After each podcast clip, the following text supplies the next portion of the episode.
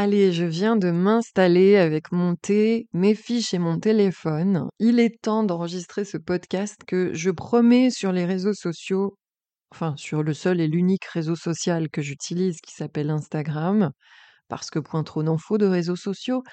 Depuis 15 jours, je vous promets un nouveau podcast. Je me pose enfin. J'ai fini la trame hier soir. Il est midi 12. N'y voyez aucune symbolique spécifique parce que je n'ai pas envie d'en voir une. Et on va se poser, on va se parler. J'ai plein de choses à vous dire. J'ai mon thé vert, tiens. Vous savez ce qu'on va faire? On va commencer par un petit bonheur qui parle de thé.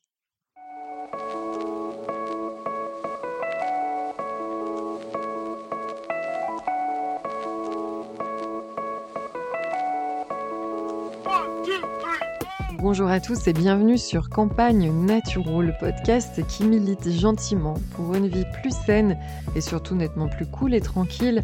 Je sais pas si c'est l'âge aidant, mais alors la paix, la paix, s'il vous plaît, silence, paix. Allégresse, légèreté, rire. Voilà, c'est ça, c'est ça dont j'ai envie maintenant. Et beaucoup de plaisir et de gourmandise à être en vie et dans la vie. Euh, et dans cette vie qui me ressemble tellement à tout ce que je vis aujourd'hui, j'ai de la chance, je ne sais pas si on peut dire ça, non, je mérite ce qui m'arrive, hein, c'est ça, c'est ça qu'on doit dire. Euh, et cette vie, mon Dieu, qu'elle est belle. Je commence avec un petit bonheur avant euh, eh bien d'entamer ce podcast où nous allons aborder plusieurs sujets divers. Comme j'ai fait pour le podcast précédent, je prends euh, les publications que j'ai pu faire sur Insta et finalement, je reviens sur des sujets divers et variés. J'en ai beaucoup, j'en ai quatre à passer si on a le temps. Il y en a un qui sera optionnel si on n'a pas le temps, ça passera sur le podcast suivant, ce qui veut dire qu'il y en aura un suivant. Euh, aujourd'hui, on parle de thé. Alors, j'ai une bonne adresse à vous communiquer puisqu'ils ont une boutique en ligne et que c'est merveilleux. Moi, j'ai commencé mon initiation au thé lors d'un voyage à Paris quand j'avais, je sais pas, 22 ans, 21 ans, 22, 23, je n'en sais rien, où j'ai découvert, un peu comme tout le monde, le palais des thés. Euh, et je crois que c'était le thé des amoureux, le premier que j'ai découvert de chez eux. Oui, je crois que c'est ça. Et puis, ça m'a pas suffi. Alors, il y a eu Cosmiti. Bon, euh, voilà. Il n'y en a qu'un seul qui me plaît chez eux, c'est le Chai of Tiger. Parce que c'est celui qui a le plus de caractère selon moi. Euh, mais bon, je suis vite partie en fait de ce type d'enseigne. Euh, après, il y a eu la route des arômes. On a des magasins à Lyon qui s'appellent la route des arômes. Je pense que ça doit exister à peu près partout. Et puis, j'ai décidé de faire un peu différemment. Nous avons aussi Daman frère, nous avons aussi Mariage frère à qui on n'enlèvera jamais le goût de ces thés-là. Mais bon, encore une fois, je sais pas, il y a un truc qui m'a à me dire non mais il doit y avoir quelque chose de mieux. Et je suis tombée, alors je ne veux pas d'autre adresse, merci, je suis tombée sur le Saint Graal de tout. Euh, qui s'appelle en fait euh, une entreprise dromoise qui s'appelle les Jardins de l'Ermitage et qui, euh, bah, c'est donc des puristes, hein, vraiment au niveau du thé, euh, par rapport à toute la passion qu'ils peuvent mettre dans leurs produits, et ils sont déposés dans diverses chocolateries, dans diverses boutiques dédiées au, thé et aux boissons chaudes, ou pas d'ailleurs, diverses et variées. Et pour le moment, j'allais dans une chocolaterie qui s'appelait Le Croquant Chatois, où je justement, ils déposaient ça. dans l'Isère aussi, près de Voiron. c'est l'Isère, Voiron, hein, ouais, c'est ça. Et sachant que je suis à Lyon, hein, selon vous m'écoutez. Et donc, eh ben, j'ai découvert qu'il y avait un autre magasin merveilleux qui s'appelle le Café Lestra. J'ai découvert ça, enfin, mais complètement par hasard, quand j'étais dans une chambre d'hôte, enfin voilà. Je suis allée faire un tour, donc euh, Café Lestra sont installés aussi en Isère, vers une commune qui s'appelle Morestel, sur, sur une autre commune qui s'appelle le Bouchage. Comment je me perds là? Bref, ils sont au bouchage, mais vous en avez rien à foutre, puisqu'il suffit de commander en ligne si vous n'êtes pas du coin. Et là, vous avez trouvé, donc ils sont spécialisés dans la torréfaction de qualité, hein, vraiment, vraiment, avec des cafés de divers horizons, euh, africains, Amérique du Sud, euh, voilà, des grands crus de café. Euh, vraiment, honnêtement, à l'odeur, etc. Moi, je suis pas très très café, je suis très peu café, j'en bois peu très très peu. par contre, bah, mon affection va aller vers le thé. Et vous l'aurez compris, chez Café Lestra, vous allez trouver, mais je n'ai jamais vu une boutique aussi belle avec bah, toute la quantité de propositions qu'il peut y avoir en termes de thé de toutes les couleurs à l'intérieur de ce magasin. Mon thé favori chez eux, c'est le thé vert céladon. Alors ceux qui me connaissent savent que le vert céladon, c'est ma couleur favorite de la vie, à l'amour, quoi. Je n'en porte pas parce que sinon j'aurais l'air d'un perroquet. Mais en tous les cas, cette couleur-là me fait tellement vibrer. Euh, donc ils en ont un, ce thé vert céladon, euh, qui contient bah, du, un sencha, un, thé vert sencha. Et dedans, vous avez de la pistache, de la cerise et des pétales de rose. What? Bon, si vous voulez essayer, j'en ai un autre, il y en a un autre qui s'appelle Orange Mirabelle. Euh, et à l'intérieur, on va trouver du tulsi, du basilic sacré, euh, de, des fleurs de bissap, de la menthe, du citron. Euh, vous en avez un autre qui s'appelle Les secrets de l'ermitage avec du gingembre et du jasmin dedans. Oh là là, c'est tellement beau. et puis alors, tiens, on va parler un tout petit peu de naturaux. Ils en ont un qui s'appelle, c'est un thé yuzu. Ça, c'est pareil. Parmi tous les citrons qui existent dans ce monde entier, le yuzu, donnez-moi quelque chose avec du yuzu, je deviens folle tellement j'adore ça. J'adore le citron, mais alors le citron yuzu, c'est un truc de dingue. Donc, ils en ont un avec du yuzu qui est très, très, très acidulé. c'est d'une beauté en bouche, mais juste merveilleux.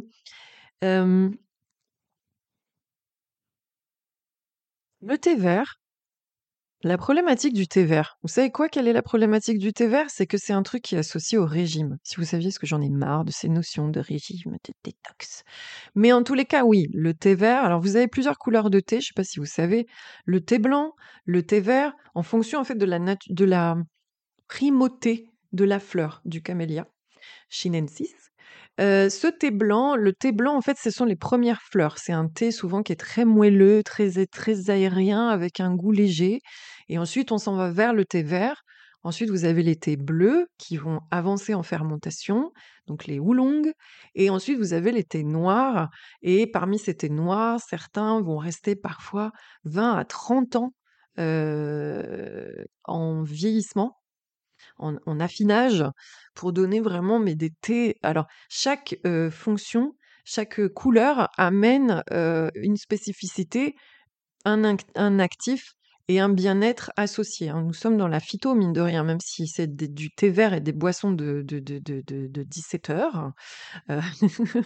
ce sont des thés qui, enfin voilà, puis vous avez aussi des provenances des comptoirs, hein. bien sûr, vous avez les thés indiens, les thés chinois, les thés japonais, les thés coréens. Et sur les thés verts, bien sûr, moi, mes favoris vont être les japonais. Et dans ce magasin, d'ailleurs, enfin, boutique en ligne, vous allez trouver, hein, il y a des sencha spécifiques. Vous avez, vous avez le sencha makoto. Quand vous voyez la couleur, la couleur, un vrai thé vert, c'est un, thé qui donne du vert dans la espèce de vert. alors ça, voilà, ça peut aller du vert jaune au vert très très prononcé si on est sur un matcha. Mais en tous les cas, voilà, le sencha makoto, et vous avez un autre qui s'appelle le Sencha Gyokuro. Et ces deux thés-là, mais alors, moi, je fais beaucoup de, beaucoup, oui, c'est vrai, de, de, de détox au thé vert.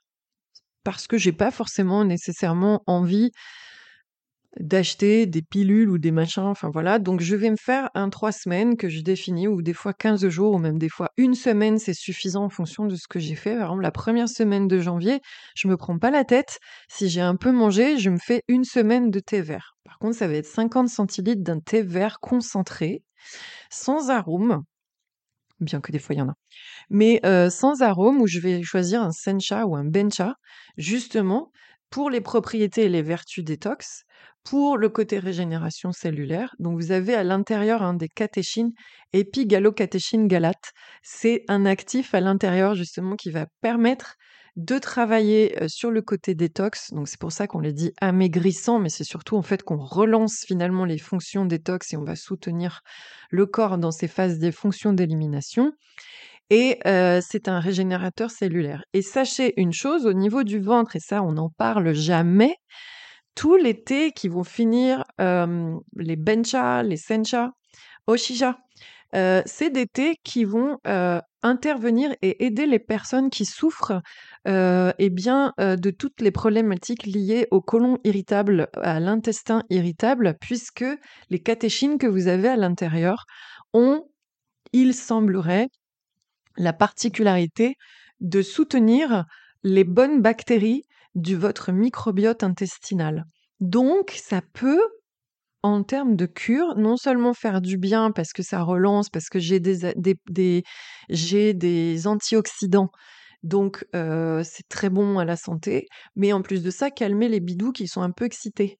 Donc la première semaine de janvier, c'est cool, par exemple. Ou voilà, ça m'arrive très souvent, de faire un 15 jours, voilà, de 50 centilitres de vrai thé et du coup, eh ben, tout ça pour vous dire que maintenant, je les prends, au café Lestra, dans l'Isère. Voilà, je vous mettrai. Ils ont aussi des masalas. Alors, je suis une red dingue de cannelle aussi, il faut le savoir. J'adore la cannelle, j'en consommerai toute l'année avec du sel. Hashtag vide de rat. Hein, on fait un petit peu de médecine traditionnelle chinoise. j'adore ça et j'adore les chai. Et mon préféré chez eux, c'est le masala chai, puisque dedans, vous trouvez du poivre noir. Vous avez aussi du lapsang souchong fumé. Donc ça, c'est génial, surtout si vous êtes vegan et que vous voulez faire des recettes avec un goût fumé sans utiliser de la viande, bien évidemment. Et ils ont aussi du lapacho. Et j'adore le lapacho, en faire des cures de lapacho à l'automne. Je ne sais même pas si j'en avais pas déjà parlé du lapacho qui va travailler sur l'immunité, bien sûr, hein, antidépresseur naturel, etc., etc. Renseignez-vous. Voilà, ça y est, j'ai fait ma naturo de base, vous êtes content. bien, au niveau des stories, au niveau des sujets que nous allons aborder au bout de 10-12 minutes, je pense qu'il y en a un qui va vraiment squeezer. On commence sur le sujet de la souffrance. On va commencer au sujet de la souffrance. C'est un post, en fait, j'avais fait une story il n'y a pas si longtemps où justement je disais que j'allais parler de la souffrance et à quel moment cette souffrance va devenir problématique en ce qui concerne vos prises de décision? Donc, il y a un post qui est sorti, un joli post pour lequel j'ai utilisé une photo avec une cigale sur un tronc de chêne et que personne n'a commenté, mais je suis d'un déçu. Elle est magnifique, ma cigale. elle est magnifique, mais Instagram ne vous l'a pas proposée a priori. Et je parlais justement de la souffrance et à quel moment elle, elle vient vous enquiquiner, elle vient nous faire chier? Désolée, maman. Bah, dans nos prises de décision et dans notre changement, le vœu au changement. J'expliquais qu'en fait, la souffrance, vous savez que l'être humain n'aime pas souffrir, hein, par définition, on n'aime pas ça, donc ça vient un peu de nos héritages archaïques, bon, pour ne nommer que cela, qui fait qu'on va toujours chercher à aller vers des situations dans lesquelles on se sent bien ou on pense se sentir bien. Quand on entame un changement, quand on a, envie de changer quelque chose dans sa vie, que ce soit arrêter de manger trois tablettes de chocolat le soir, ou que ce soit quitter son compagnon ou sa famille, ou je sais pas, bon voilà, on passe par une forme, on sait pertinemment que pour aller vers le changement, il va falloir se désadapter, se désorganiser de quelque chose, enfin du moins, créer, casser une routine ou ce que l'on connaît pour aller vers quelque chose dont on, sait le bénéfice. C'est-à-dire que, par exemple, si je veux arrêter de fumer, je sais que le bénéfice, c'est quand même que, eh bien, je ne suis pas en train de me tuer à petit feu et j'assure peut-être une, longévité plus importante et plus longue. Donc, en définitive, on sait pertinemment ce qui va se passer pour nous et ce qui peut nous faire du bien.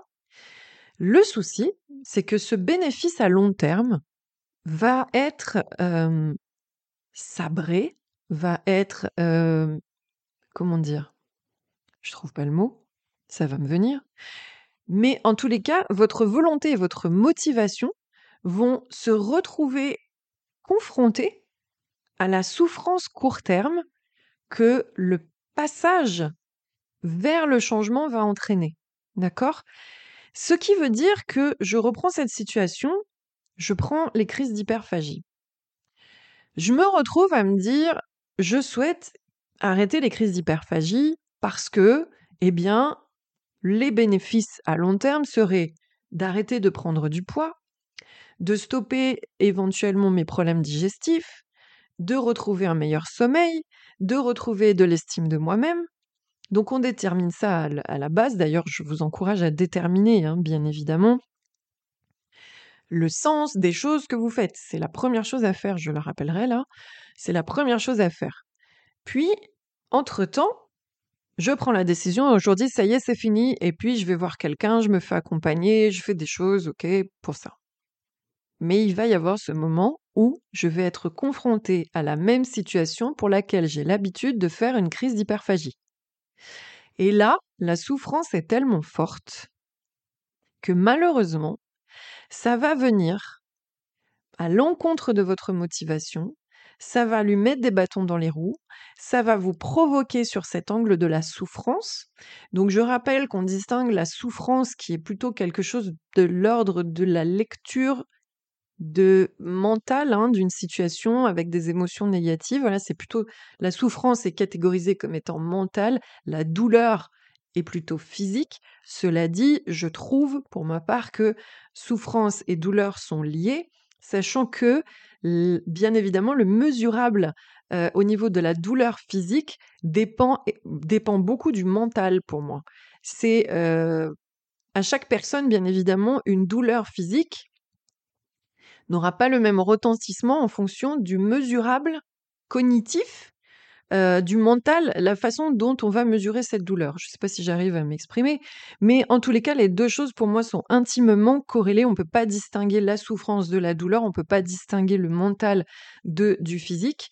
Et il n'est pas question, encore une fois, de parler de décodage biologique ou quoi. C'est que pour moi, c'est très très corrélé. Justement, quand vous faites une crise d'hyperphagie, c'est que vous ressentez la douleur corporelle du creux dans le ventre, de cette émotion négative qui démarre depuis votre plexus, depuis votre diaphragme, et que qu'est-ce que vous connaissez jusqu'à présent pour faire pression sur, cette émotion négative? C'est manger en quantité pour justement que la pression de l'estomac vienne calmer la sensation, donc on est bien sur un ressenti corporel, calmer la sensation désagréable que vous avez à l'intérieur de vous, qui peut être une tristesse, une frustration, de l'ennui, tout ce que vous voulez. Mais en tous les cas, cette souffrance ressentie va venir foutre le merdier dans votre envie de changer. Voilà, c'était ça dont je voulais parler, en fait, le côté souffrance. Ça peut l'être éventuellement, j'utilisais cette, aussi cet exemple, je décide de quitter la personne avec qui je vis parce que ça ne va pas, parce que ça ne me correspond pas, sauf qu'on sait pertinemment qu'il va y avoir un passage justement de désadaptation, réadaptation, et qu'éventuellement on n'est pas très à l'aise avec l'idée que l'autre puisse souffrir. Encore une fois, comme je vous l'ai dit il y a cinq minutes, la souffrance est complètement subjective euh, et chacun a la responsabilité de la souffrance qu'il décide hein, de vivre, ou du moins de l'intensité qu'il décide de vivre, consciemment ou pas consciemment, c'est un autre débat encore une fois. Mais en tous les cas, être au-devant de cette pénibilité-là, qu'est-ce que ça va entraîner, etc., même si le bénéfice à long terme, c'est et bien de, de, de, trouver ou de d'abord soit de rester célibataire, soit de rencontrer une personne qui nous correspond plus maintenant par rapport aux attentes que l'on a dans la vie. C'est ça le bénéfice long terme, c'est être à l'aise en couple, hein, c'est où retrouver quelqu'un qui nous correspond, c'est finalement être heureux avec une autre personne et désirer que la personne qui partage notre vie soit heureux ailleurs aussi, puisque ensemble ça fonctionne pas. Mais le passage entre les deux, réorganisation, c'est compliqué c'est compliqué. Et moi, quand je vous parle de ça, je le vois tellement récurremment, là encore, sur des accompagnements que j'ai pu faire la semaine dernière, où je vois bien que certaines de mes clientes, elles, ça va pas, ça ne va pas dans leur couple, ça ne va pas. Alors évidemment, je vais, je, moi, je propose rien. Hein. Je ne vais pas leur suggérer ce qu'il y a à faire. Il y a aussi potentiellement engager de la communication, etc. Mais il y a des fois des curseurs où on se dit waouh, ça, ça va pas du tout là en fait. Bon, mais on sent que la personne, e-, elle voit bien hein, que ce qui pourrait l'aider, ce serait justement une séparation. Mais en tous les cas, la souffrance que ça peut installer ou induire dans l'immédiat va calmer sa motivation à se dire ok, eh bien, on change, je vais vers un bénéfice long terme qui sera ma liberté et qui sera éventuellement de retrouver l'amour et quelque chose qui me correspond. Bien sûr, je vous rassure, il y a beaucoup de gens qui y arrivent, il y a beaucoup de gens qui arrivent à dépasser cette souffrance. Donc si les autres y arrivent, vous êtes totalement capable de le faire, bien sûr. Ne vous sous-estimez jamais. Euh, surtout prenez justement en exemple quand vous entendez des personnes qui sont arrivées à faire ça, ça veut dire que c'est possible et ça veut dire que peut-être aller d'ailleurs travailler, enfin parler avec elles et les interroger. Hein. Ça vaut pour monter son entreprise, ça vaut pour changer de métier et aller travailler dans une autre boîte, ça vaut, ça vaut pour plein de choses, d'accord? Donc, première chose, bah, pour travailler sur cette souffrance, ayez conscience que vous allez alors, je ne peux pas dire souffrir, je ne devrais pas dire ça. Je, dis, je vais dire que quand vous voulez engager un changement, vous allez avoir beaucoup de motivation au départ, surtout quand on commence à donner du sens, à définir l'objectif et qu'on on s'imagine finalement dans cette situation qui va arriver, qui va être chouette. J'en parlais cette semaine avec Émilie par rapport aux économies financières, où on se disait, bah, ce qu'on a envie de faire, ça va nécessiter peut-être de, minimiser nos besoins. Et c'est vrai que comme ça, d'emblée, euh, bah, faire abaisser ses besoins dans l'idée de faire des économies et engager autre chose à côté aussi pour avoir des rentrées d'argent, et ben c'est peut-être un passage un peu chiant, mais finalement, et dans l'ensemble, qu'est-ce qui va se passer? Ça va nourrir le bénéfice à long terme, et du coup, en plus, c'est une souffrance volontaire. Ah oui, j'ai oublié de vous dire, sachez qu'il y a effectivement, on, supporte souvent beaucoup plus facilement une souffrance volontaire et consentie qu'une souffrance subie. Par exemple, si demain je décide de me faire opérer des seins et de subir une augmentation mammaire, les douleurs que je vais subir après la chirurgie, je suis plus ou moins OK avec ça. Hein. c'est comme quand je fais le challenge sans squat par jour. Au bout du septième jour, bon, je souffre, mais je suis un peu OK avec ça, même si je suis au bout de ma vie et que j'ai envie de me flinguer. voilà. Mais dans l'idée, c'est ça, j'étais consentant. Si vous avez un accident de voiture qui malheureusement entraîne diverses fractures et diverses chirurgies, là c'est pas pareil parce que vous n'étiez pas préparé à cette idée-là et c'est d'autant plus pénible que euh, c'est complètement subi. Donc, souvenez-vous qu'une souffrance que vous provoquez, euh, parce que potentiellement c'est même pas une souffrance, ça peut être juste un inconfort, vous prenez la décision de changer, d'aller vers quelque chose de nouveau, ayez en conscience qu'il y aura forcément un passage de désadaptation, réadaptation, qui va être un peu chiant, qui va générer de l'inconfort, mais et peut-être de la souffrance, et peut-être même de la douleur physique, pourquoi pas, mais en tous les cas, ayez ça en conscience. Dites-vous aussi qu'il faut impérativement du sens. Pourquoi je décide d'arrêter de fumer? Pourquoi je décide d'arrêter de faire des crises d'hyperphagie? Si vous me répondez c'est parce que je veux arrêter de prendre du poids, parce que je veux que les autres m'aiment, parce que si je prends du poids, eh ben peut-être qu'on m'aimera pas, etc., etc. Ça, c'est une mauvaise idée. Vous vous tiendrez pas. Si vous vous dites c'est parce que je veux me faire du bien, je veux retrouver un meilleur sommeil, je veux retrouver une meilleure image de moi, là déjà, ça tient beaucoup mieux. Ok? Et puis, surtout, surtout, c'est qu'il va falloir trouver des bénéfices à court terme de ce que vous êtes en train de faire. C'est que sur le chemin de l'inconfort, de la souffrance, vous allez trouver des bénéfices court terme qui vont vous amener de la fierté et de la satisfaction. Donc quoi que vous engagiez dans votre vie, il faut qu'il y ait des moments où vous faites, le point tous les jours. Qu'est-ce que j'ai fait de bien aujourd'hui? Qu'est-ce qui s'est bien passé aujourd'hui? Ça, ça et ça. Ok, je suis fière, je tiens, un jour de plus, etc., etc. Et congratulez-vous. Et à la limite, faites-vous des petits cadeaux au fur et à mesure. Écrivez toutes vos petites victoires, petit pas par petit pas. Ça, ça marche beaucoup plus que OK, OK, je souffre. Ah ben là, j'ai craqué, c'est pas grave, demain ça ira mieux. Bah, ça fait deux jours que j'ai pas fait de crise, et ben c'est super. Moi, le nombre de fois où j'ai des consultantes qui me disent Mais euh, c'est énorme, en fait, c'est énorme. Vous vous rendez compte, ça fait 15 jours que j'ai pas fait de crise de boulimie. Et puis, j'en ai fait une hier. La première chose que je leur dis, mais c'est formidable, c'est génial, 15 jours, vous vous rendez compte par rapport des fois aux fréquences qui pouvaient être, qui pouvaient être là depuis le début, quand on a commencé l'accompagnement, c'est énorme, c'est énorme pour quelqu'un qui se fait vomir tous les jours. Une en 15 jours, what? Moi, pour moi, je trouve ça exceptionnel. Et ça, il faut le souligner. Donc, euh, voilà. Pour aller vers du bénéfice long terme, ne pas couper la motivation par ce sentiment d'inconfort et de souffrance, trouver du bénéfice court terme. Voilà. On va changer de sujet. J'espère que ça vous, a, euh, ça vous aura apporté un éclairage. Peut-être aussi sur le fait que parfois vous vous dites non, mais j'y suis pas encore arrivé, je suis nul. Non, c'est juste que vous êtes confronté. Vous êtes confronté à cette souffrance qui est difficilement supportable pour beaucoup d'entre nous, surtout quand des fois c'est la première fois qu'on se retrouve euh, face à elle en fait.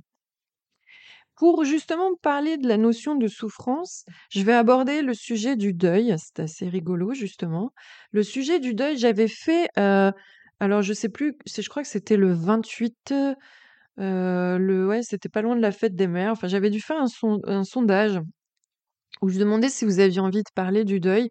Donc, on va évoquer le deuil aujourd'hui. Je sors mon téléphone parce que j'ai fait un screenshot. C'était en story. Euh, j'avais fait un screenshot je le ressors et donc j'avais dit alors. Ici, je disais deuil et émotion. Je lis, entends et constate du gros n'importe quoi comportemental de la part des accompagnants et parfois même des consultants. Pas tellement de l'endeuillé, mais celui de la part de l'entourage. Intrusion, secousse, atteinte tempestive, incompréhension, etc., etc. Et puis, vous m'aviez dit, bah, j'avais demandé si vous seriez d'accord pour qu'on parle de deuil. On va parler de deuil. Alors, on va parler de deuil en ma qualité d'accompagnant. Nous allons parler de deuil en ma qualité d'observatrice maintenant. Et puis aussi ben, en ma qualité d'expérience, puisque si vous me connaissez, si vous m'avez déjà écouté, stricto sensus qui a rapport au deuil et au décès, et c'est ça hein, qu'on va aborder aujourd'hui, j'ai perdu ma sœur, il y a 12 ans suite à une longue, longue maladie qu'elle avait depuis sa naissance. donc c'était une enfant handicapée qui est donc décédée de sa maladie il y a 12 ans et puis il y a 2 ans, j'ai perdu, un de mes compagnons. Donc j'aborde ça parce que beaucoup de gens autour de moi, je ne sais pas ce qui s'est passé au mois de mai, mais il y a eu des décès pour les personnes qui partagent mon entourage. Et j'entendais et je voyais des choses qui ne me convenaient pas vraiment, réellement. Euh, pourquoi ça ne me convient pas? Parce qu'il y a vraiment des questions à se poser sur cette volonté à vouloir aider l'endeuillé. C'est-à-dire qu'il y a quelqu'un qui reste et euh, bah, cette personne, elle reste. Alors, je vais reprendre euh, le deuil et je vais dresser une polémique et je vous invite à vous renseigner également à ce sujet. Vous savez que, premièrement, la personne va faire son chemin. Elle va faire son chemin par rapport au deuil. Et là, je vais avoir beaucoup d'entre vous qui sont accompagnants, consultants ou, pour utiliser le mot interdit, thérapeutes, qui se base sur les travaux d'Elisabeth Kubler-Ross parce qu'ils ont appris dans les bouquins que le deuil se découpait en cinq phases, voire sept phases depuis récemment. Si vous vous intéressez aux travaux d'Elisabeth euh, Kubler-Ross, qui est donc psychiatre, vous constaterez qu'en fait son travail n'a pas porté sur les endeuillés, mais qu'il a porté sur l'observation et l'audition de patients qui étaient en phase terminale et qui justement, l'idée c'était de savoir comment eux, ils vivaient leur propre deuil, c'est-à-dire la perte de leur vie à cet instant précis qui précède la mort et dont on est au courant irrémédiablement puisqu'on est en soins palliatifs. Ou que euh, voilà, nous sommes en assistanat de fin de vie, on est totalement conscient de ça. Donc elle, son travail portait sur ces personnes. Il n'a fait l'objet réel d'aucune conclusion spécifique Et on ne sait pas trop pourquoi ces travaux ont été déplacés vers l'endeuillé. C'est-à-dire que ces conclusions-là, donc, ce sont des choses que moi j'ai lues hein, par ailleurs et justement qui remettent un petit peu, et j'aime beaucoup ce genre de choses, qui remettent un petit peu des vérités euh, en suspens, puisqu'il est toujours très intéressant de constater que parfois il y a des personnes qui vivent des deuils sans forcément passer par ces cinq phases. donc, ces travaux sont hyper intéressants. Ils ont été déplacés, pourquoi pas, vers des choses plus symboliques en plus. Alors ça, par contre, ça a tendance un petit peu à me, fatiguer. Mais bon, dès lors qu'il est question d'une perte et d'un deuil, que ce soit un deuil amoureux, que ce soit un deuil financier, que ce soit euh, la perte de je sais pas quoi, enfin bon, justement, voilà, tout, tout, maintenant on le colle à toutes les sauces, hein, le deuil du deuil, le deuil de l'enfant intérieur, le deuil de l'idéal, le deuil de tout ce qu'on veut. Donc il faut passer par ces cinq phases où on se prend la tête, on est en colère, on marchande, on fait tout un tas de trucs. Ok, pourquoi pas, mais gardez à l'esprit que finalement ça n'est pas la seule lecture et que les travaux de base n'étaient pas nécessairement dédiés à ça. Bon, quoi qu'il en soit, pardon, il y a toujours un avant et un après, et on parle encore de cette souffrance hein, finalement qu'on a évoquée tout à l'heure. Avant le deuil, après le deuil pour la personne qui a accompagné ou les personnes qui accompagnaient le défunt. Je vous rappelle un des présupposés de la PNL qui dit que toutes les ressources sont dans la personne. Ça veut dire que dès le départ, cette personne qui est endeuillée, on va parler d'un veuf, on va parler d'une veuve, on va parler de d'un enfant qui perd son père ou sa mère, etc. Dans des logiques, on va dire, euh, voilà. Et pour éviter les configurations de drame, euh, toutes les ressources sont dans la personne. Ça veut dire que, première chose à considérer, faites confiance à la personne. Elle va faire toute seule son cheminement par rapport à l'acceptation de la perte de la personne, par rapport à son deuil et surtout la manière dont elle veut vivre son deuil. OK? Puisque généralement cette envie d'aider l'autre est portée par une fonction positive, on est d'accord, on veut aider l'autre, on veut aider les gens qu'on aime parce qu'on voit qu'ils sont pas bien. Donc on voit leur souffrance et leur souffrance devient la nôtre. Logique. Mais comme ce que je disais il y a cinq minutes, on n'aime pas trop être en contact avec la souffrance, là c'est très emmerdant puisque du coup ce n'est pas moi qui souffre, je souffre de manière indirecte et pour que ça s'arrête, il faut que la personne l'endeuillée, le restant, l'accompagnant, plus vite il sera content et joyeux, plus vite je m'autoriserai à être content et joyeux. Du coup, où je vais déployer, c'est-à-dire que je ne supporte pas de voir l'autre dans la souffrance. Je vais déployer tout un tas de trucs et c'est là qu'on fait des conneries monumentales pour que cette personne sorte de son état de deuil. Souvent, ce qu'on souhaite, c'est le plus rapidement possible. Sauf que ça ne se passe pas comme vous l'avez décidé. Si vous accompagnez quelqu'un, ça veut dire justement qu'on parle de l'autre. Si je parle de l'autre, je dois, et je dis bien je dois, m'adapter à l'autre. Sinon, ne faites rien. C'est l'autre. Et là, il faut se poser des questions. C'est pas vous, c'est l'autre. D'accord? Donc, qui est cette personne? Qui est-il par rapport au défunt? Qui est-il par rapport à moi? D'accord? C'est ma meilleure amie, mais peut-être qu'elle a une famille, peut-être qu'elle a un mari, peut-être qu'elle a des enfants qui sont plus proches que moi pour ça.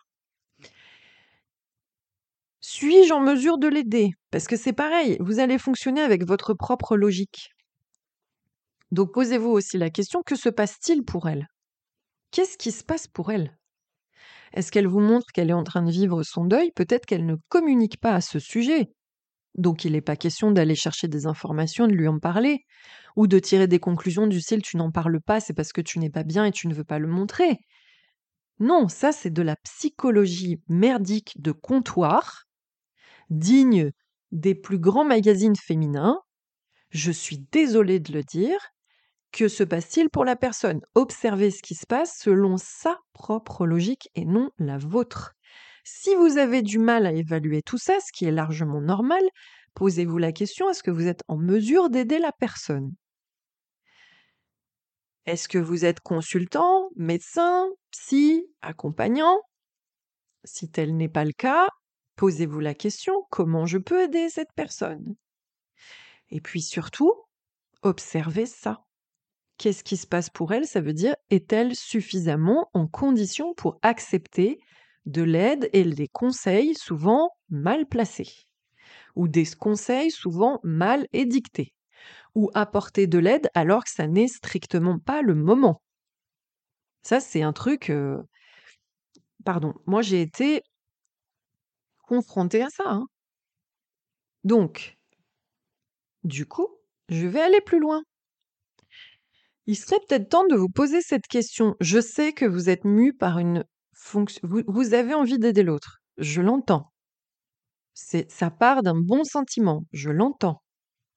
Mais pourquoi Pourquoi vous avez besoin Pourquoi vous êtes mal avec l'idée de voir un proche qui n'est pas bien? Il a le droit, bon sang. Il vient de lui arriver quelque chose de compliqué dans la vie. Il a le droit d'être triste.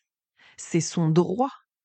Et il a le droit d'être triste le temps qu'il aura choisi, le temps nécessaire pour lui. Ce n'est pas à vous de décider quand est-ce que ça doit s'arrêter Si vous, vous êtes mal à l'aise avec la souffrance de l'autre, je suis navrée, hein, c'est vous. Faites-vous aider par rapport à ça. Hein. Parce que plus on avance en âge en plus, et plus on est confronté à des situations douloureuses, on voit des situations douloureuses autour de soi. Donc si ça vous pose un souci, faut se poser une question là. Qui est-ce qui est La personne, elle, elle est endeuillée. Donc c'est normal. Vous, en revanche, vous êtes mal à l'aise de la voir pas bien, ça doit s'arrêter à un moment. Hein. C'est-à-dire que, ok, vous êtes touché, d'accord Vous avez de l'empathie, vous avez de la compassion. Vous n'êtes pas obligé de, vivre tout à sa place, vous n'êtes pas obligé de tout ressentir à sa place. Donc je continue dans mes questions. Pourquoi avez-vous besoin d'aider cette personne? Et justement, parfois en faisant n'importe quoi. Parce qu'alors, les erreurs de communication, en dire des conneries. Alors ça, j'adore. Oui, mais tu sais, elle souffrait beaucoup, c'est mieux pour elle. Non, mais pas là en fait, tu te tais. Oui, mais tu sais, il avait 77 ans, elle a bien vécu. Mais j'en ai rien à foutre en fait. Je suis en train de souffrir sa perte. Donc je m'en fous. Je m'en fous. Je vous le dis honnêtement. Hein. Ensuite, l'intrusion. L'intrusion les appels pour vérifier. Ça va, tout va bien avec un air de chien battu? Oui, ça va. T'es sûr? Oui, ça va. Si j'ai besoin de toi, je te le dirai. Ah, d'accord. Mais tu veux qu'on. Non, non. Si je ne demande rien, si la personne ne demande rien, vous n'avez rien à lui donner. Vous lui donnez votre présence, vous lui donnez autre chose que je suis là pour te. En plus, c'est ça qui est assez vicieux, c'est soyez là pour elle, pas pour la guérir, soyez là pour elle parce que c'est une personne qui compte pour vous, point. Il n'y a pas de, truc derrière, quoi.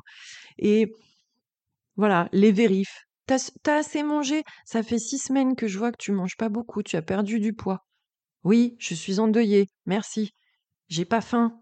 Voilà, oui, mais tu vas tomber malade, j'en ai rien à foutre. En fait, je vous fais les questions, les réponses telles quelles. Hein. Voilà ce qui se passe en fait. Hein. C'est tout simple hein, quand vous faites ce genre de choses et souvent en plus la personne ne va même pas oser vous dire ça. Mais en gros, elle s'en fout de savoir que vous vous inquiétez parce qu'elle a perdu du poids. C'est pas un problème en fait pour elle. Elle est en train de, faire son chemin. Les secousses, alors ça on va avoir les secousses. Tu devrais accepter. Ça fait six mois maintenant. Ça fait un an maintenant.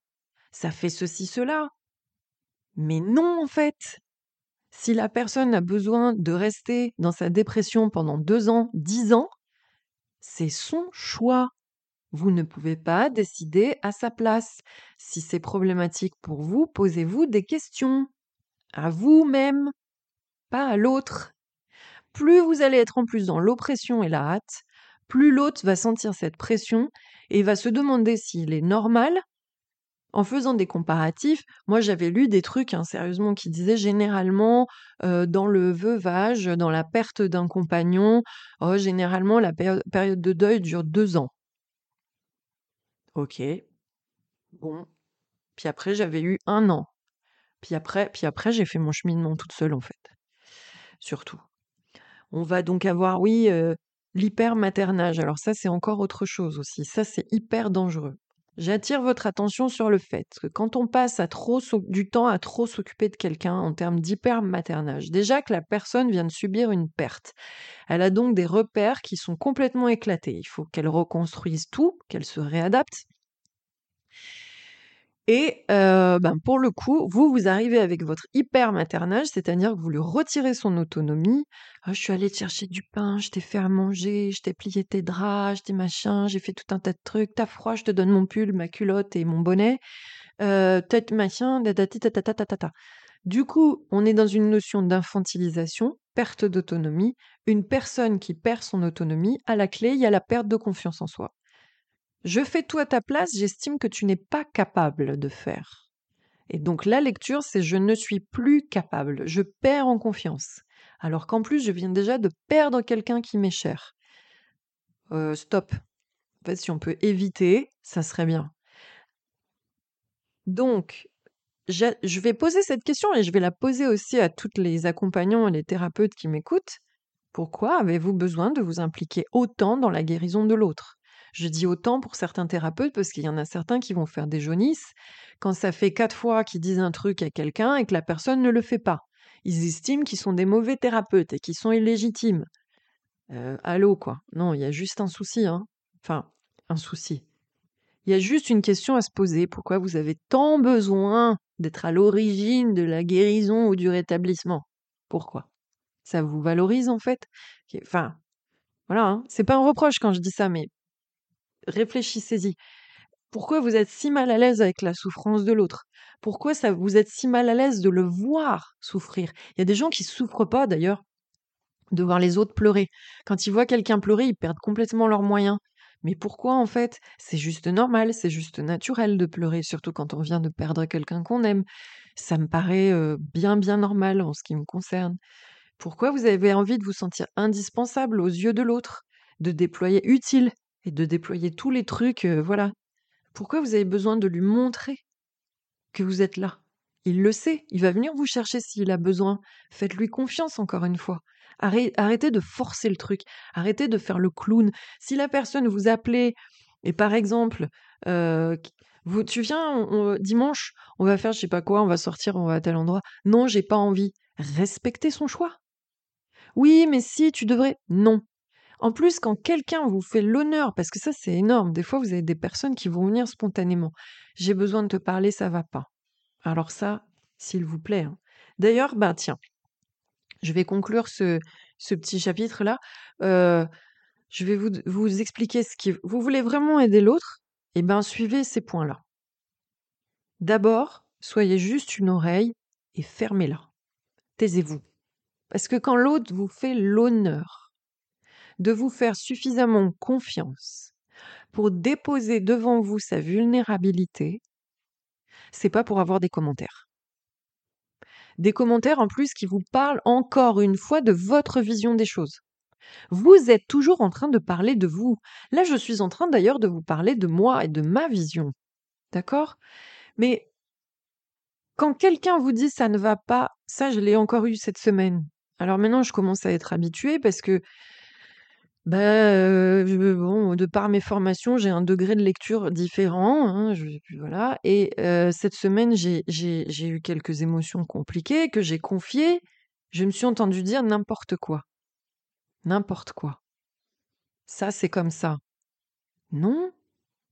La personne vous fait suffisamment confiance pour vous confier ce qu'elle a à l'intérieur du cœur et on remet en question ce qu'elle dit soit par un jugement, soit par une négation. Mais non. Ah, alors, de toute façon, ça vaut pour tout, hein. Mais je me sens pas bien, j'aurais aimé dire à papa combien je l'aimais, tu te rends compte, peut-être qu'il peut-être qu'il pensait que je l'aimais pas suffisamment, je ne lui ai pas assez dit. Et là, vous avez quelqu'un qui va vous dire non mais c'est n'importe quoi. Mais comment tu peux penser ça? Mais fermez-la, taisez-vous. Donc la première chose à faire, c'est soyez une oreille et taisez-vous. Déjà, alors, vous allez me dire, oui, mais si la personne se met à pleurer, machin. Une émotion, c'est passager. Donc, une personne, quand elle se met à pleurer, qu'elle parle d'elle-même, il y a un pic émotionnel. Vous le voyez, en fait. La personne, elle commence à se crisper et d'un coup, il y a des pleurs qui sortent. OK? Et il y a un gros pleurer, il y a un gros pic là. Et d'un coup, une fois qu'elle est allée au bout, qu'on lui a laissé l'espace pour faire ça, l'émotion, elle redescend immédiatement. C'est vraiment une question de secondes. Donc, ne réagissez pas et ne dites rien. Soyez, juste présent. Regardez-la. Ne regardez pas votre téléphone d'ailleurs. Ne répondez pas si ça sonne ou je sais pas quoi. Soyez vraiment à 100% avec la personne. Laissez juste passer le flot. Ça monte et pouf, ça redescend. Ça redescend tout seul. Donc, vous n'avez pas besoin d'être impressionné par les peurs. Si ça dure un peu plus longtemps, c'est que ça a besoin d'être drainer, c'est peut-être aussi que la personne, elle a gardé de trop. Donc, laissez ça et taisez-vous. Taisez-vous. Soyez juste là. Peut-être donnez la main simplement. Peut-être prenez la personne dans vos bras. Si ça dure un peu, les pleurs, vous prenez la personne dans vos bras, vous tendez un mouchoir. Basta. Pas plus. Ensuite, évitez les conseils à la con et d'insister lourdement. Tu sais peut-être que tu devrais aller voir un psychologue. Non, pas maintenant. Tu sais peut-être qu'il faudrait que tu prennes du Lexomil. Non, on se, taisez-vous en fait. Apprenez à voilà, hein, vous êtes. Ce, qui, ce, qui, est important, c'est votre présence. C'est pas tellement ce que vous allez baragouiner. Hein. Et souvent, je suis désolée, mais on se retrouve à faire, mais à foutre les pieds dans le plat en disant des conneries. Faites confiance à la personne, j'y reviens. Faites confiance au temps, le temps va faire son œuvre, et surtout, vivez à côté de cette personne. Faites votre vie. Arrêtez, je l'entends ça, je culpabilise parce que moi je vais bien. Eh ben, c'est normal.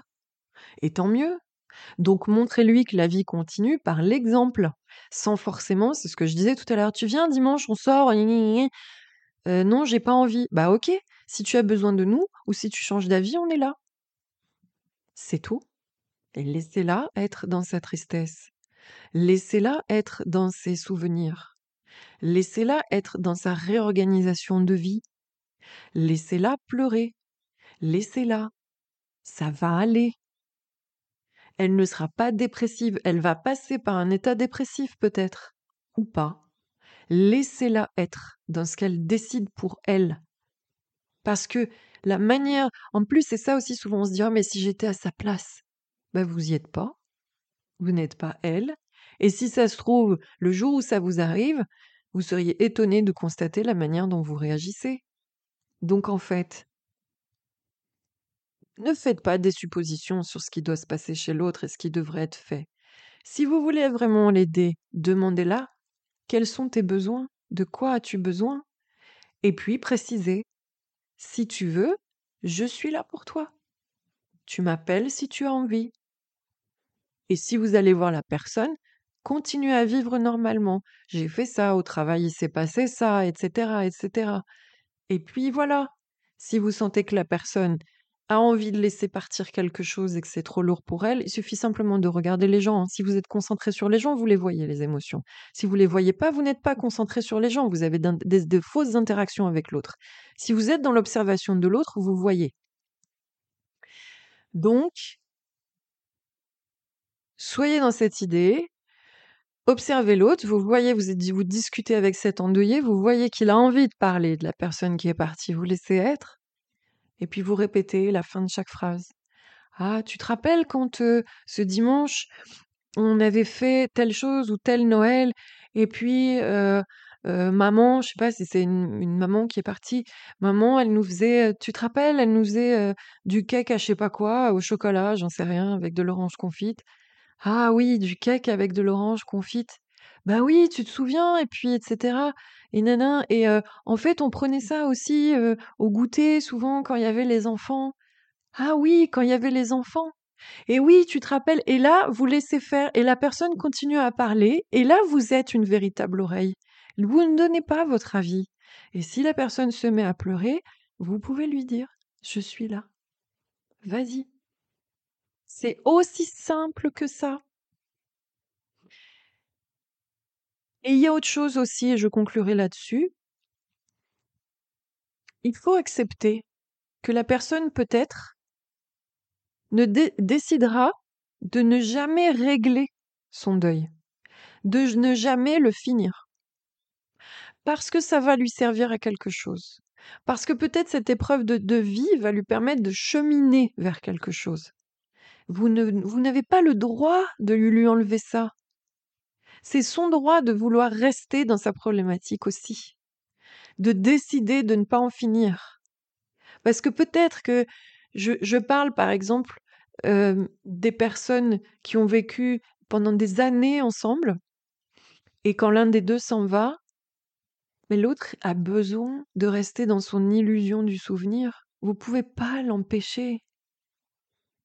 Et c'est plus doux pour lui des fois de se dire bah c'était comme ça, s'il avait été là, etc.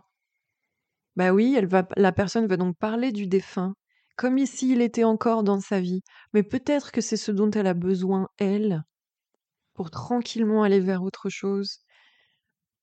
Et on ne peut pas décider. Soit. N'imposez pas. Vous voulez aider l'autre? Reprenez les conseils que je viens de vous donner. Soyez juste présent, à l'écoute. Zéro jugement. Zéro conseil de merde. Zéro avis à la con. Zéro suggestion. Tant qu'on vous ne l'a pas demandé. Si la personne vous dit Qu'est-ce que tu en penses? Je me demande si je ne devrais pas aller voir quelqu'un, parce que je sens que j'ai des idées euh, pas cool. Ah oui, ce serait une bonne idée. C'est tout. Si tu sens que tu as besoin et que ça peut être une solution pour toi, fais-le. C'est ça, hein, la communication. Voilà, pour en finir avec ce sujet, j'espère aussi que ça vous aura éclairé et que peut-être apporter certaines réponses, du moins quant à la posture de l'accompagnant d'un endeuillé, c'est ça. La vraie bonne posture, c'est ça. Il y est on en est où? 51? Oh là là, est-ce que j'aborde le troisième sujet? Bah, déjà, alors le quatrième sur la maternité, le maternage, on fera ça une autre fois parce que j'ai quand même des choses à dire. Si, allez, je vais terminer, c'est un peu long, mais c'est pas grave, vous avez l'habitude. Euh, je reprends mes feuilles. Alors ça, c'est un dernier post. C'est marrant parce que j'y ai été confrontée cette semaine, justement. C'est un post, si vous allez dans mon fil d'actualité Instagram vous allez voir, de très jolies photos que j'ai faites, avec Émilie Minari-Dervieux. Je vous en ai parlé tout à l'heure, qui est donc mon amie qui est photographe professionnelle, qui fait de la thérapie par l'image, hein, photothérapie, qui travaille justement aussi, bah, sur les notions de corps, d'acceptation du corps, de confiance en soi, d'acceptation de son image et d'aide au changement, bien sûr, hein, positif de vision de soi. Et j'ai posté, alors c'était le 24 mai, quelque chose qui nous parlait justement, bah, c'est marrant, ça en revient encore une fois taisez-vous et fermez-la, mais de manière peut-être un petit peu plus douce. je suis en photo avec une, jupe assez graphique qui fait toujours son petit succès quand je, l'enfile parce que le, graphisme donne à voir ce qu'il y a à voir. ça souligne ce qui doit être souligné mais en tous les cas, je reviens en fait sur cette idée, dessous j'ai je commence en disant que j'ai été catégorisée ou qualifiée de ça, ça, ça ou autre chose et qu'un jour j'ai décidé de ne plus être qu'un corps. Voilà et cette semaine, c'est marrant parce que j'ai été confrontée à une opinion qui parlait du corps, mais aussi de ce que je suis dans mon identité et j'ai décidé que je ne changerais pas. Bref, mais j'expliquais qu'en fait, ce jour-là, j'étais allée à la danse et que je m'étais regardée le matin en me disant: «Bah, mon corps me convient pas», mais que j'étais quand même allée à la danse avec un body où on me voyait, le 7/8e de l'arrière-train, avec mon collant etc. et que je m'étais dit: «Mais pourquoi je me priverais d'enfiler mon body?» parce qu'en fait, mon corps, ça va. Ce matin, je le trouve pas comme il faut et qu'il pourrait être traité de ceci, de cela ou qualifié de de ceci ou de cela par les autres et que je décidais de ne pas donner le pouvoir aux autres de l'opinion qu'il pouvait avoir de mon corps. Et en fait, ce que je voulais interpeller au travers de ce poste, c'était simplement justement, encore une fois, la communication et votre relation aux autres et aux compliments. en fait, je remarque, hein, et vous ferez attention vous aussi, qu'on a tendance à rentrer en contact avec les gens par le biais de l'apparence, par le biais du corps. On va pas dire aux gens Coucou, comment ça va aujourd'hui? Oh là là, tu as un bel esprit ce matin. C'est pas ça qu'on va dire aux gens. Oh là là, mais cette robe, qu'est-ce qu'elle te va bien? Oh là là, tu es allé chez le coiffeur. Ouh, tu as bonne mine aujourd'hui. Ou inversement, oh bah dis donc, t'as une sale gueule, t'as pas assez dormi. Oh bah dis donc, tu devrais aller chez le coiffeur quand même. Mais c'est quoi ce jean, il est trop serré. Mais dis donc, t'as oublié ta jupe? Ça, je m'en souviendrai toute ma vie, je crois. J'avais mis une mini-jupe. T'as oublié ta jupe, qu'on m'a dit. Bon, voilà. Donc on est, voilà, on rentre en contact avec l'autre par le corps et par des réflexions quant à son corps et quant à son apparence, parce que si c'est pas le corps, ça va être les fringues, les habits, les chaussures, les machins, les ci, les ça. En plus, en faisant des compliments simples, euh, là où les compliments complexes seraient plus intéressants. Compliments complexes, c'est quand même quand on va en coupler, hein, c'est-à-dire qu'on fait appel, on, constate quelque chose et on fait appel à la compétence de la personne, c'est-à-dire, par exemple, Ouh là là, ce jean te va bien, je remarque que tu as le chic pour connaître les vêtements que tu peux mettre en valeur. Parce que pour moi, c'est le corps qui met en valeur. Enfin, c'est pas comment vous dire. Vous pouvez avoir la plus belle des robes, c'est votre attitude dans la robe qui mettra la robe en valeur. C'est pas l'inverse. C'est pas une robe qui met en valeur. Enfin, voilà, ma vision des choses. Tiens, il faudrait que j'y revienne aussi. Hein, voilà, peut-être un jour. Mais en tous les cas, c'est vous qui sublimez une robe et c'est pas une robe qui vous sublime. Pour moi, c'est ça parce que essentiellement, vous êtes sublime à la base, donc peu importe la robe ou le jean, hein, voilà. ce n'est pas le vêtement qui rend plus beau, c'est vous qui êtes beau. Ça y est, j'ai développé. Mais en l'état, voilà, on va dire à quelqu'un, ce vêtement te va bien, ou tu as un joli maquillage, ou oh là là, elle est toujours aussi belle. Alors, sans penser à la manière dont la personne va réceptionner ce, ce truc, parce que peut-être que pour parler de mon propre cas, j'ai longtemps été réduit uniquement à un corps. Donc j'ai longtemps pensé que la seule façon pour moi d'être aimé des autres, c'était d'avoir ou de tenter d'avoir un corps parfait. Parce que ce corps-là attirait le regard, l'attention, l'intérêt, générait des interactions et donc me permettait d'être dans la société et de penser qu'il fallait que, pour être aimé, mon corps devait rester le mieux possible. Si ça bougeait, ça voulait dire que j'allais finir seule, abandonnée, etc. Machin, machin, machin, machin. Bon, aujourd'hui, j'ai bien évolué sur le sujet. Peut-être que c'est l'âge aussi, peut-être que c'est l'âge, je ne sais pas. Peut-être que c'est les expériences de vie où je me suis dit, en fait, l'essentiel est ailleurs que dans mon tour de taille. Mais toujours est-il que ce regard-là, on a pu l'avoir. Donc vous arrivez en contact avec les gens et vous leur balancez vos trucs. Vous savez même pas dans quelle dynamique ils sont. Ça se trouve, ils s'aiment pas du tout. Ça se trouve, dans l'assemblée, vous allez parler à une personne, souvent la nana qui est belle comme un cœur, on va lui dire en permanence. Puis elle évolue dans un groupe où il y a peut-être des jeunes femmes qui se sentent moins jolies. Et ben voilà, c'est toujours la même à qui on fait des compliments. Donc, ça a forcément des répercussions dans un groupe. Et puis, ça veut dire que vous ne réduisez les gens qui a un corps bon, bon sang. Or, nous ne sommes pas un corps, je vous ai dit tout à l'heure, le corps ressent la douleur, la souffrance, c'est le mental. Nous sommes aussi un mental, nous sommes aussi une complétude, une conjugaison de plusieurs pans. un corps, un être, une expérience, une éducation, une façon d'être, un comportement, des stratégies comportementales, une identité, une manière de penser, une cognition. On est tout un tas de choses. Alors oui, vous allez me dire, bah quand on rentre en contact avec quelqu'un, la première chose qu'on voit, c'est son corps. Oui. Ça s'appelle l'objectivation. Oui.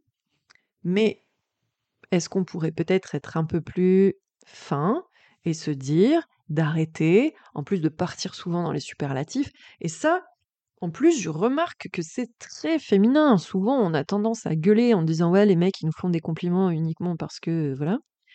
Euh, mais entre femmes, mais regardez-vous faire des fois. Ma chérie, qu'est-ce que t'es jolie. Non, mais t'es trop belle. Non, mais c'est trop si. Non, mais très. Alors, Moi, il y a des, fois, je vais l'accepter.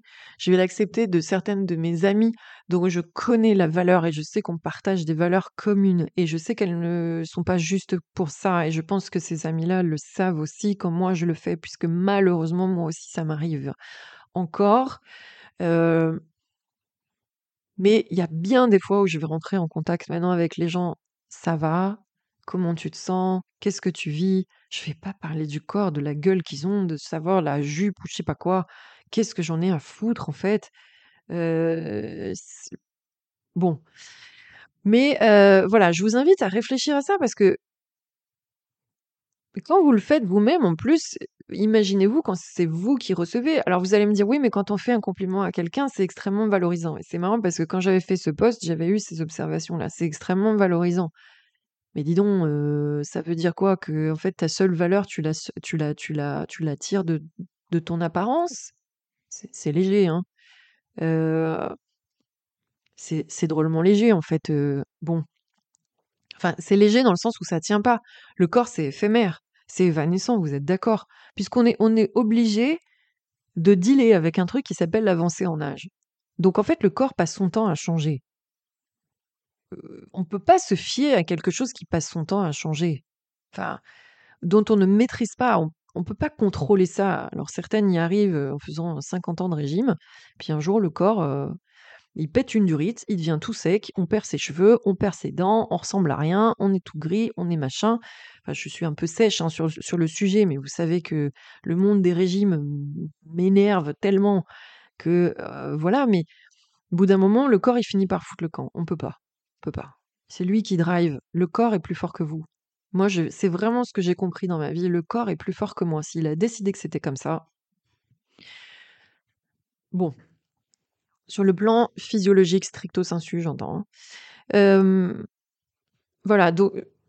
Bref, c'était, un éclairage et vous dire, bah, mais non, à la limite, euh, si vous savez pas faire autrement ou si vous avez la sensation que quand vous faites ça, c'est méga gentil de votre part, alors c'est méga gentil de votre part et je suis sûre qu'encore une fois, c'est porté par une envie de faire plaisir, etc. Mais dites aux gens, t'as un bel esprit ce matin. Waouh, t'as un bon mental aujourd'hui. Waouh, quelle motivation. Changez de registre. Et, en plus de ça, ça crée autre chose hein, en termes de relationnel. Puis quand on dit aux gens qu'on est fier d'eux, ça crée autre chose quand même comme dynamique, non Vous croyez pas? Voilà, je vais m'arrêter là. Et ça fait une heure. Ça fait une heure avec les jingles, ça fera un petit peu plus. Je vous promets, la prochaine fois, j'essaye de moins développer sur les TV. bon, j'espère que tous ces, tous ces propos vous auront euh, ben, aidé à lancer des réflexions et puis, euh, bah voilà, sur la maternité, j'en parlerai la prochaine fois. La paternité peut-être aussi, parce que j'ai quand même des petites choses à dire aussi à ce sujet. J'ai envie de vous parler de cuisine, j'ai envie de vous parler de ma reconversion professionnelle, j'ai envie de, parler d'autres choses, de vision de soi aussi. Euh, j'ai une idée de podcast, euh, peut-être que je vais faire là dans l'intermédiaire. J'espère qu'il vous plaira, ça m'est venu comme ça. C'est pour vous proposer une autre vision de vous et une autre façon de parler de vous. Euh, je pense que je vais le faire ce podcast. Bon, surprise. Là-dessus, je vous laisse. Euh, j'ai décidé d'aller faire, pour ma part, après ça, une séance de sport. Euh, parce que j'aime bien ça. Donc je vais faire des étirements, je vais faire du flex aujourd'hui, de la souplesse. Je vous embrasse. Je vous remercie d'avoir été ici. Je vous remercie de m'avoir écouté. Je vous laisse me laisser vos critiques, vos avis, vos envies et puis, je vous dis à très bientôt sur Campagne Naturo. Merci de m'avoir écouté.